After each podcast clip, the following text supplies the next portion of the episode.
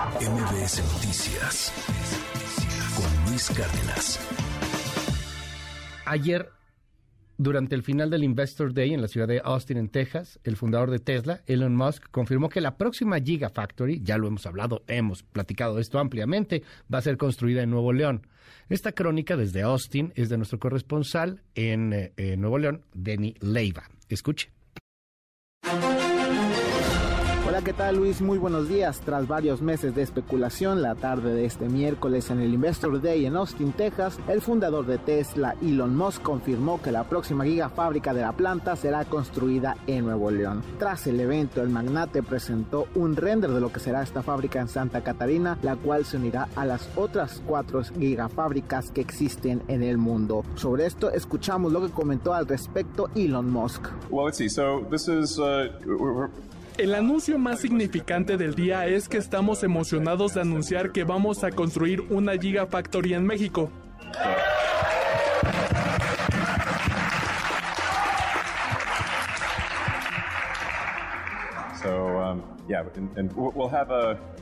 Así que sí, y obviamente tendremos una gran inauguración y será innovadora. Pero estamos emocionados de anunciar que la próxima Tesla Gigafactory estará en México cerca de Monterrey. Así que estoy muy emocionado por eso. Tras el evento, Samuel García se reuniría en privado con Elon para la ansiada fotografía, oficializando así esta inversión de 5 mil millones de dólares. Simultáneamente se emitió un mensaje a través de la cuenta del mandatario Montano celebrando este logro, en lo que Samuel García consideró uno de los días más importantes de su vida. Vamos a escuchar a Samuel García. Mexicanos neolonenses, siéntanse orgullosos. Tesla llega a Nuevo León. ¿Cómo no estar orgullosos mexicanos neolonenses si todo el mundo quería esta planta? China, Alemania, Inglaterra, Brasil, Canadá y Mr. Musk escogió México quiero platicarles cómo inició esta inversión y cómo llegó hasta nuestro estado. Recién ganamos la elección y aún antes de tomar protesta, tuvimos varias giras a Texas. Además de conseguir vacunas para nuestros niños, también hicimos una apuesta al clúster empresarial de Texas. Finalmente se espera que esta gigafábrica esté construida en menos de un año. Esto sí se compara el tiempo que tomó en construirse la fábrica de Tesla en Shanghái. Además se espera que se oferte un total de 5 mil a 6 mil puestos de trabajo para los regiomontanos. Informó para MBS Noticias Denny Leiva. Gracias, Denny. Es Denny Leiva. Oiga, eh, tengo en la línea telefónica, le aprecio mucho a Javier Matuk. Seguramente usted lo ubica perfectamente bien en sus redes sociales, un experto en temas tecnológicos. Javier, te mando un abrazo. Gracias por la deferencia y por tomarnos comunicación aquí en MBS. ¿Cómo estás?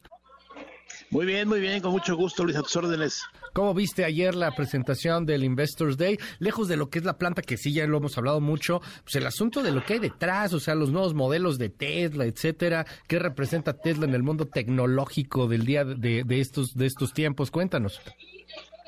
Bueno, por supuesto, ahora, bueno, desde que salieron los Teslas, digamos, de última generación, es básicamente un gadget que se mueve, ¿no? O sea, finalmente el asunto automotriz, pues eh, ahí está, pero es totalmente un, un asunto tecnológico. Esto de la planta, pues obviamente, bueno, lo acabamos de escuchar en, voz del gobernador, pues sí, ya está en Nuevo León y todo esto. Y aquí lo interesante serán dos cosas. Uno, el desarrollo de proveedores, el desarrollo local de proveedores, que es yo creo que la parte más importante para la derrama económica. Y segundo, a ver si habrá algún tipo de transferencia tecnológica, porque luego hay algunas plantas que nada más ensamblan, ¿no? Sí están en México, pero llevan todos los insumos de otros países y finalmente lo que usan es la mano de obra local.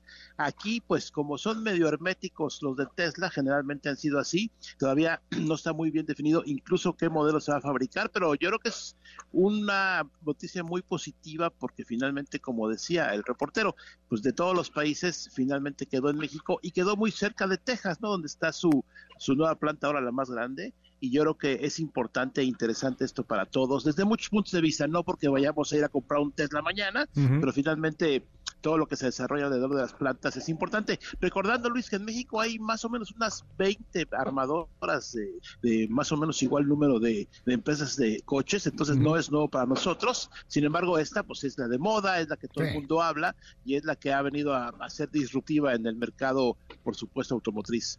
Oye, e, esto que dices de, los, de lo hermético que es Tesla, estoy viendo una, una nota en Bloomberg y, y habla justamente del tema de que muchos terminaron un poco decepcionados, por decirlo de alguna manera. Así lo, así lo cabecea Bloomberg, de hecho, por los escasos detalles que dieron sobre los nuevos modelos de, de los Tesla. ¿Cómo, ¿Cómo viste este asunto, el, el, el tema de los nuevos modelos? Como que se quedó corto, ¿no? Como que querían más, más datos. Eh, sí, pero es que así es Elon Musk. Hay que entenderlo un poquito, conocerlo un poquito.